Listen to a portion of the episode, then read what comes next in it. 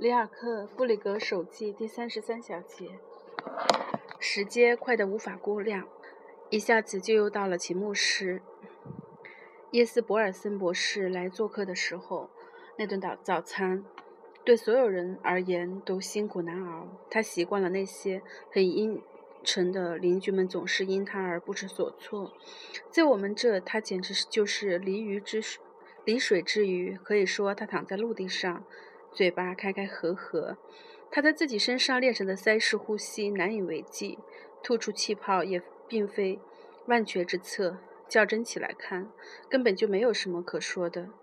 最后一点零头以难以置信的价格出让了，所有的库存都结算成现金。在我们这，耶斯博尔森博士得限制自己做一个凡夫俗子，可他偏偏从来都不是。按照他的想法，他是在灵魂领域直视，灵魂是他要维护的公共机构，而他也绝不会玩忽职守，甚至和妻子打交道也不例外。正如拉瓦特有一次说过，他是他的朴素忠诚、因生育而神圣的利贝卡。至于我的父亲，他对上帝的态度毫无瑕疵，礼貌到无可指摘。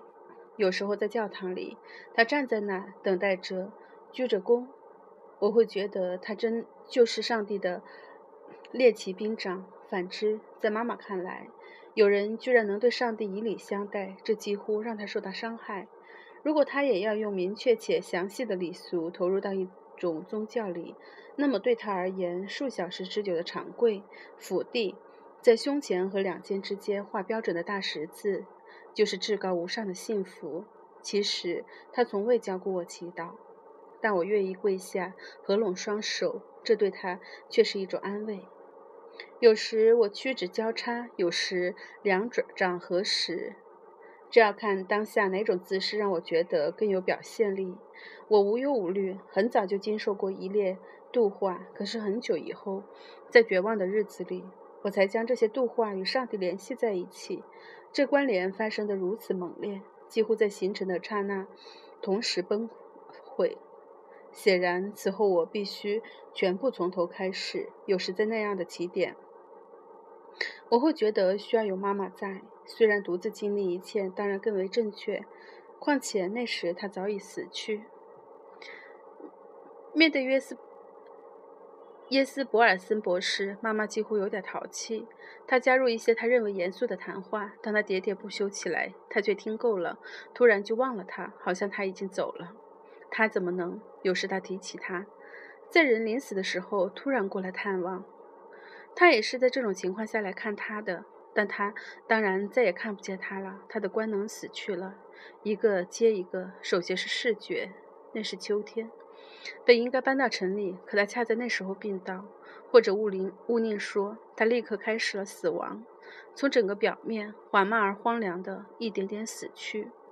医生们来了，某一天，他们全都在那占领了整个房子，几个钟头之久，好像他只属于那个大臣和他的助手们，好像我们再也无话可说。但很快，他们就失去了所有兴趣，纯粹出于礼貌，才您。零星的来几个人，拿一支雪茄，或一杯波尔图的葡萄酒。波尔图葡萄酒。这时候妈妈死了，要等的只是妈妈唯一的哥哥克里斯蒂安·布拉赫伯爵。我还记得他有一段时间在土耳其服役，总有传闻说他在那里表现极为出色。一天早上，他在一个外国仆人的陪同下到来。我吃惊地看到他比父亲还高，看起来也更老。两位绅士立刻说了几句话，我猜是关于妈妈的。一阵沉默，然后父亲说：“他脱相了。”我不明白这个词，听到时却不寒而栗。我有种感觉，好像父亲说出来之前也挣扎过，但也许承认此事，首先受到伤害的是他的自尊。几年之后，我才再次听人说起克里斯蒂安伯爵。那是在乌尔内乌尔内克罗斯特。马蒂尔德·布拉赫很喜欢谈论他。那时我确定，他随心所欲地夸大了每一桩轶事。关于舅舅，社会上永远是流言蜚语，谣言甚至也渗到家里来，他却从不辩驳，因此他的生活也能被无限地阐释。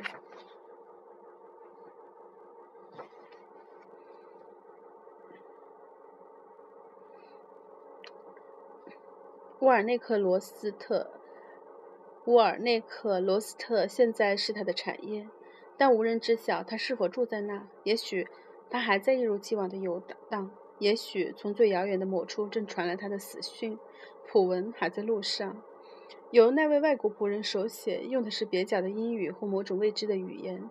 也许有一天，这个人会独自隐遁，稍无声，悄无声息。也许他们两个人早已经消失，只存存在于某艘下落不明的游船的名单上。而上面写着他亦非他们的本名。当然，如果那时有车辆驶入沃尔内克罗斯特，我总是盼望能看见他走进来。我的心异常的跳动。马蒂尔德·布拉赫宣称，他的特点就是总在最让人料想不到的时候突然到来。他从未来过，但我几个星期里都忙着想象他。我有种感觉，仿佛我们之间亏缺着某种关联。我很想了解一些他的真实情况。不久后，我的兴趣变了。当我由于一些事情彻底关注起克里斯蒂娜·斯蒂娜·布拉赫时，却奇怪的并不想知道他的生活景况。让我不安的念头反而是长廊中是否有他的肖像。要查明此事的愿望越来越强烈。他如此的偏执，如此折磨人，以至于我几夜不眠。直到那个晚上，十分意外的，上帝知道，我竟然起了床，对着一盏似乎心惊胆战的灯走了上去。至于我，我没有想到恐惧，我根本没想，只是走着。高高的门游戏般的对我投了降，穿行而过的房间鸦雀无声。我终于觉察到那拂面而来的深邃。他告诉我已经到了长廊。我感觉到右侧是伴着深夜的窗，那么左侧一定是画了。我尽量举高了灯。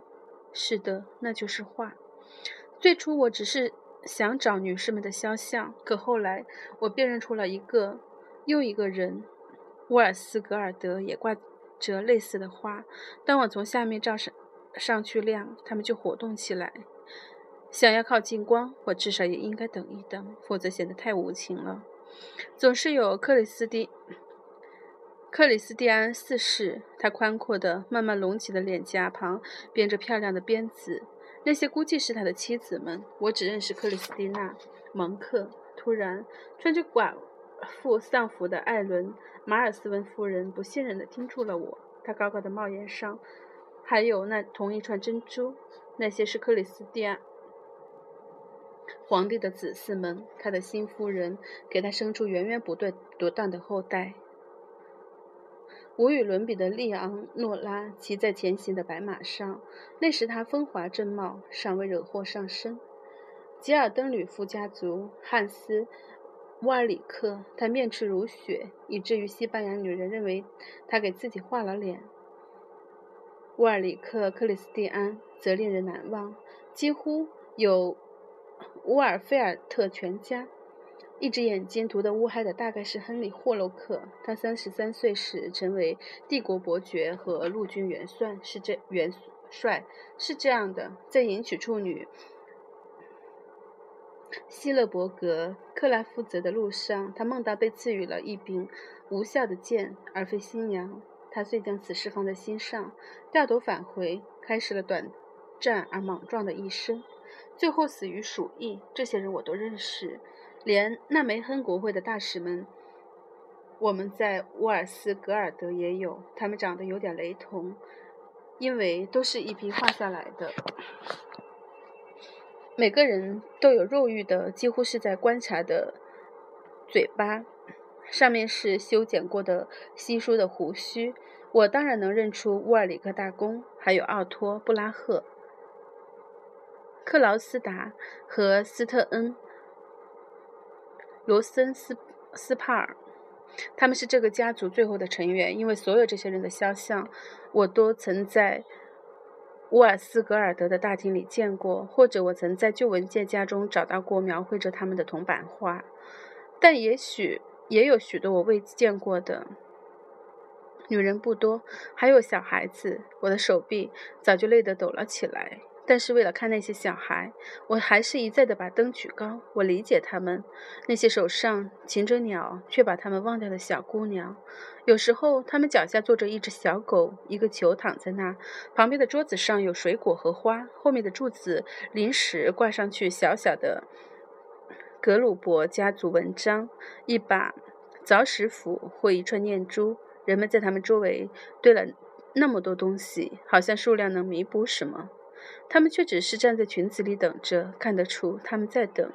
于是我又想到女士们，想到克里斯蒂娜·布拉赫，不知我是否会认出她。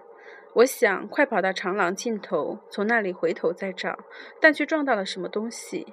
我猛然转过身，惊得小埃利克跳到一旁。他小声地说：“当心你的灯，你在吗？”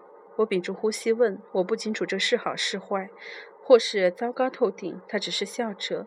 我不知道接下来会发生什么。我的灯闪烁不定，看不清他脸上的表情。他在这里，也许并不太好。但这时他靠近了，说：“他的像不在那，我们也正在上面找呢。”他用压低了的声音和那只能动的眼睛向上示意着。我明白他指的是阁楼。突然间，我有了个奇怪的念头：“我们？”我问：“他在上面？”是的，他点头，紧紧地站在我身边。他自己也在一起找。是的，我们在找。有人拿走了画像。是的，你想想吧。他生气的，但我不并不明白他想做什么。他想看看自己。他在离我很近的地方小声说着：“是这样吗？”我装作好像明白了。这时他吹灭了灯。我看到他把头伸进光亮里，眉毛高挑着，然后是一片漆黑。我不由退了一步。你干什么？我压低声音喊道，嗓子里干干的。他跟着我跳起来，勾住了我的手臂，咯咯地笑着。你到底要干什么？我责备、责怪他，想把他甩开，甩开，但他却紧紧地粘着我。我没法阻止他用手臂搂住我的脖子。我应该说吗？他嘶嘶地说着，唾沫喷到我耳朵上。是的，是的，快说吧。我不知道我说了什么。现在他伸直了身体，完全抱住了我。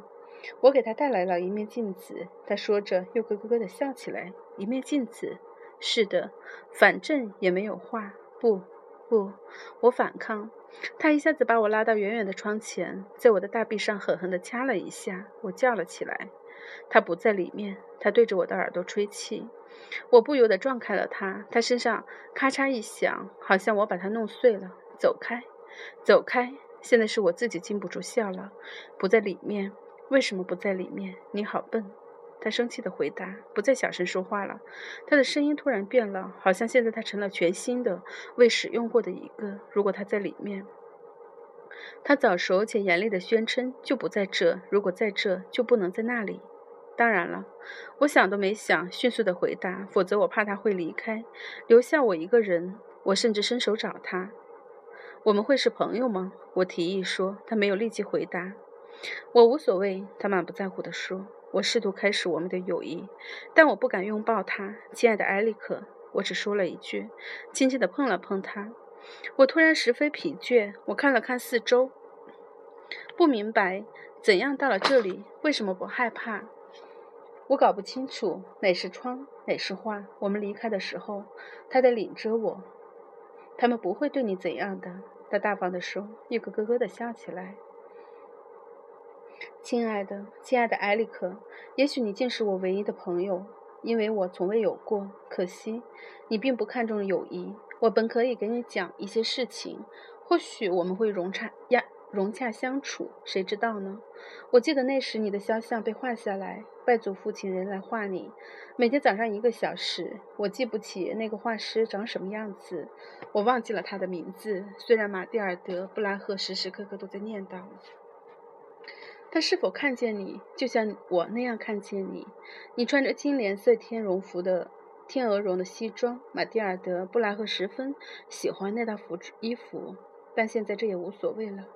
我只想知道他是否看见了你。让我们假设他是一个真正的画家，假设他没有想到在他画完之前你就会死去。他从未伤感地看待此事，他只是在工作。假设你那双不一样的棕色眼睛让他着迷，他从未因那只不会动的眼睛羞愧。假设他懂得分寸，不会在你手边的桌上添加也许能起点支撑而作用的东西。让我们假定好其他一切必要的条件，并让它们生效，那就是一幅肖像，你的肖像，沃尔内克罗斯特长廊的最上的最后一幅。如果走过时看了所有的画，就会看到那还有一个男孩子。等一下，那是谁？一个姓布拉赫的人。你看到黑色背景中的银柱子和孔雀翎了吗？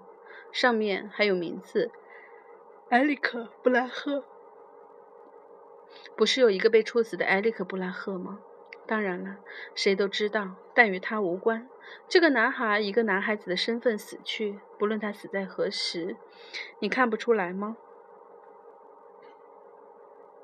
每次有客来访，埃里克被叫出去的时候，玛蒂尔德·布拉赫小姐就会保证说：“她太像我的外祖母老布拉赫伯爵夫人了，简直难以置信。外祖母应该是一位十分高大的夫人，我不认识她。相反，我能很清楚地回忆起我的祖母，她是沃尔斯格德尔德真正的女主人，也许一直都是。妈妈作为练习兵长。”夫人嫁到家里来，她是多么恼火呢？从那时起，她就总是做出隐退的样子，每件小事都把仆人打发到妈妈那里。在重大事务上，她反倒是稳稳地运筹帷幄，从不向任何人解释。我相信妈妈也乐得如此。她根本不是管理大家庭的料，她完全分不清事物的主次。别人对她说的每件事，在她看来都是全部。并因此忘记还有其他事情。她从未抱怨过婆婆，她又能向谁抱怨呢？父亲是极其恭敬的孝子，而祖父则很少讲话。我能想起的玛格丽特·布里格夫人，向来都是一位身材高大、无法接近的老妇人，只能认为她比宫廷总管老得多。我想不出其他问题。他生活在我们之中，却从不顾及他人。他不依靠我们任何人，身边总是有一位类似女伴的上了年纪的奥克斯伯爵小姐。祖母不知用怎样的好处，把她无限期地留在自己身边。这一定是唯一的例外，因为行善向来不是他的风格。他不喜欢孩子，附近也不能有动物。我不知道。此外，他还喜欢什么？据说，他还是很年轻的姑娘时和英俊的菲利克斯·利奇诺夫斯基订了婚，后者却在法兰克福暴亡。事实上，他死后还有一幅亲王的肖像。如果我没有弄错的话，这幅画。被还给了他的家人。现在想来，也许是在乌尔斯格尔德年下一年的乡居生活让他越来越孤僻，因此错过了另外一种璀璨的生命——他的本性。很难说他是否为此哀叹。也许他面世辉煌，因为他从未有过辉煌和他失之交臂。他没有机会用灵性和天赋去经历。他把这一切都放在心里，在外封上。壳，许多脆硬的金属般微微闪亮的壳，每一个表面看起来都崭新且冷漠。有时他却通过天真的不耐烦，泄露出自己没有得到足够的关注。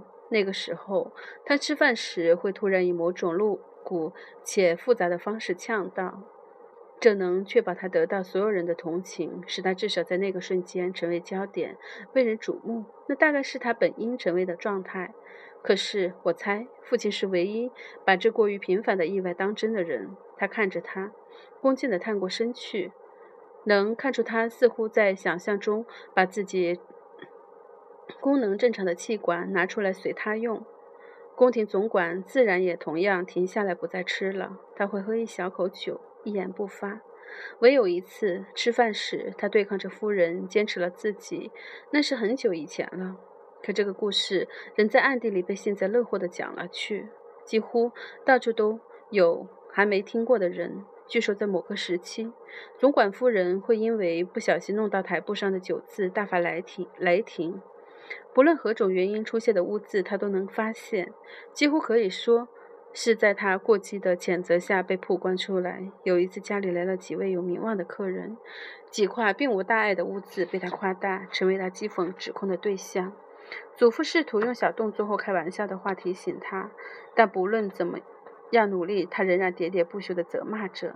然而说到一半，他却不得不停下来，因为发生了一件前所未有、完全无法理解的事情。宫廷总管接过来正被传着的红酒，专心致志地给自己斟酒。可奇怪的是，他不停地倒酒，酒杯早已满了，四周越来越近。他继续缓缓地、小心翼翼地倒着，直到向来控制不住自己的妈妈笑了出来。笑过之后，整个事情也就过去了，因为现在所有人都轻松起来。估计总管抬头看了看，把酒瓶给了仆人。后来，另一个怪癖在祖母那里占占了上风。他无法忍受家中有人生病。有一次，厨师受了伤，他偶尔间看到他包扎的手，就宣称整个屋子里都闻得到点酒味儿。这种事情之后，居然还不解雇他，这让祖母难以置信。他不愿想起疾病。倘若有人在他面前不小心表现出有点不舒服，就无异于是对他的侮辱。他会对此久久的耿耿于怀。妈妈去世的那个夏天，总管夫人干脆把苏菲·阿克斯和自己一起锁进屋子里，拒绝和我们有任何的往来，连他的儿子也不见。的确，那场死亡发生的太不合时宜了。屋子冰冷，炉子冒着烟，老鼠钻进房子，不论到哪都躲不开它们。但不止如此，玛格丽特·布里格夫人勃然大怒，因为妈妈死了。这件事已经是既成的事实，他却拒绝谈起。一个年轻的女人居然敢抢先于他，他还没有想好要在哪个约定的日期死去。他常常想到，她一定会死的，但她不愿死得匆匆忙忙。她当然会死，不过要在她愿意的时候，那时她就安安稳稳地死去，之后才是妈妈。如果他等不及了，因为妈妈的死，他从未彻底原谅我们。接下来的冬天，他迅速地衰老了。走路时，他依然高大，在靠椅上蜷缩了下去。他的听力越来越差，别人可以坐着盯住他几个小时之久，他却无知无觉。他在他内里的某处，只是偶尔再回到空空的知觉里来，而且只是一瞬间，他已经不在其中了。那时，他就对递过来披肩的伯爵小姐说点什么，用他那双刚刚洗干净的大手提起裙子，好像她沾上了水，或者我们不太干净。快到春天的时候，他死了，在城中。夜里，苏菲·奥克斯开着门，却什么也没有听到。早上发现时，他已经冷得像一块玻璃。之后，宫廷总管那宏大而可怕的病马上开始了。仿佛他一直在等着他的终点，以便自己能肆无忌惮地死去。他必须如此。妈妈死后的那一年，我才注意到阿贝罗娜。阿贝罗娜一直都在，这重重的伤害了他。不知出于什么原因，我很早就确定阿贝罗娜并不讨人喜欢，却从未认真的审视过这个看法。直到那时，过问阿贝罗娜的情况，在我看来几乎有点荒唐。阿贝罗娜在那。谁都能随便的使唤他，但我突然自问：阿贝罗娜为什么在？我们每个人存在都有注定的意义，即使并不总是像奥克斯小姐那样有显见的用途。可阿贝罗娜为何在？有段时间，人们传言她得散散心，但这很快又被忘记了。没有人帮阿贝罗娜散心，根本看不出她在散心。然而，阿贝罗娜有一个好处，她唱歌就是说，有时候她唱歌，她内在有种。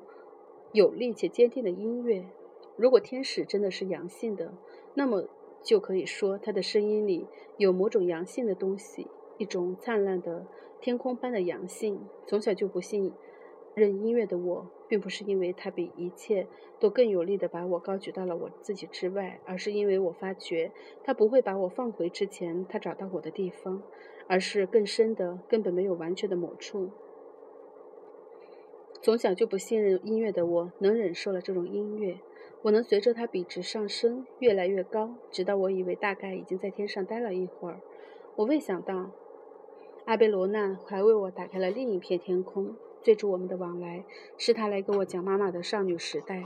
他很看重让我相信妈妈曾经多么的勇敢年轻。他保证说，当时妈妈跳舞和骑马无人能比，她是最大胆的，从不疲倦。后来突然结了婚，阿贝罗娜说，这么多年之后依然为此惊诧不已，太出人意料了。没有人能真正理解这件事。我好奇阿贝罗娜为什么没结婚。对我而言，她很老了。我也从未想过她仍有可能结婚。没人，他简单的说。回答的时候变得好美。阿贝罗娜美吗？我吃惊的自问。后来我离开了贵族学校，开始了一段可怕而而残酷的日子。但当我到了索罗，独自站在窗棂里，别人不怎么干扰我时，我就看到看着外面的树。在这瞬间，还有夜里，我就会从心里确信阿贝罗娜是美的。我开始给她写信，所有那些长长短短的信，秘密的信。我以为我在其中说的是沃尔斯格尔德，是我的悲伤。可现在看来，也许那些就是情书了。终于到了姗姗来迟的假期，就像约定好了一样，我们重逢时没有其他人在，我们什么也没有约定。但车一拐进园子，我就忍不住下了车。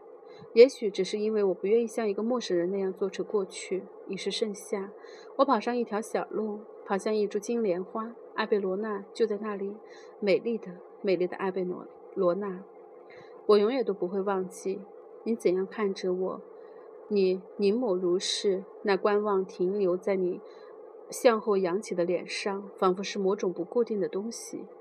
啊，难道天气竟丝毫未变？难道我们所有的温暖都没有让？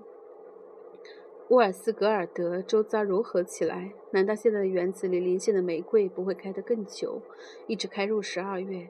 关于你，艾贝罗娜，我什么都不想说，并不是因为我们对彼此失望，不是因为你爱着一个人，即使在那时，你也从未忘记他。你这在爱的人，而我，我所爱的女人，我爱所有女人，因为。言说只会出错。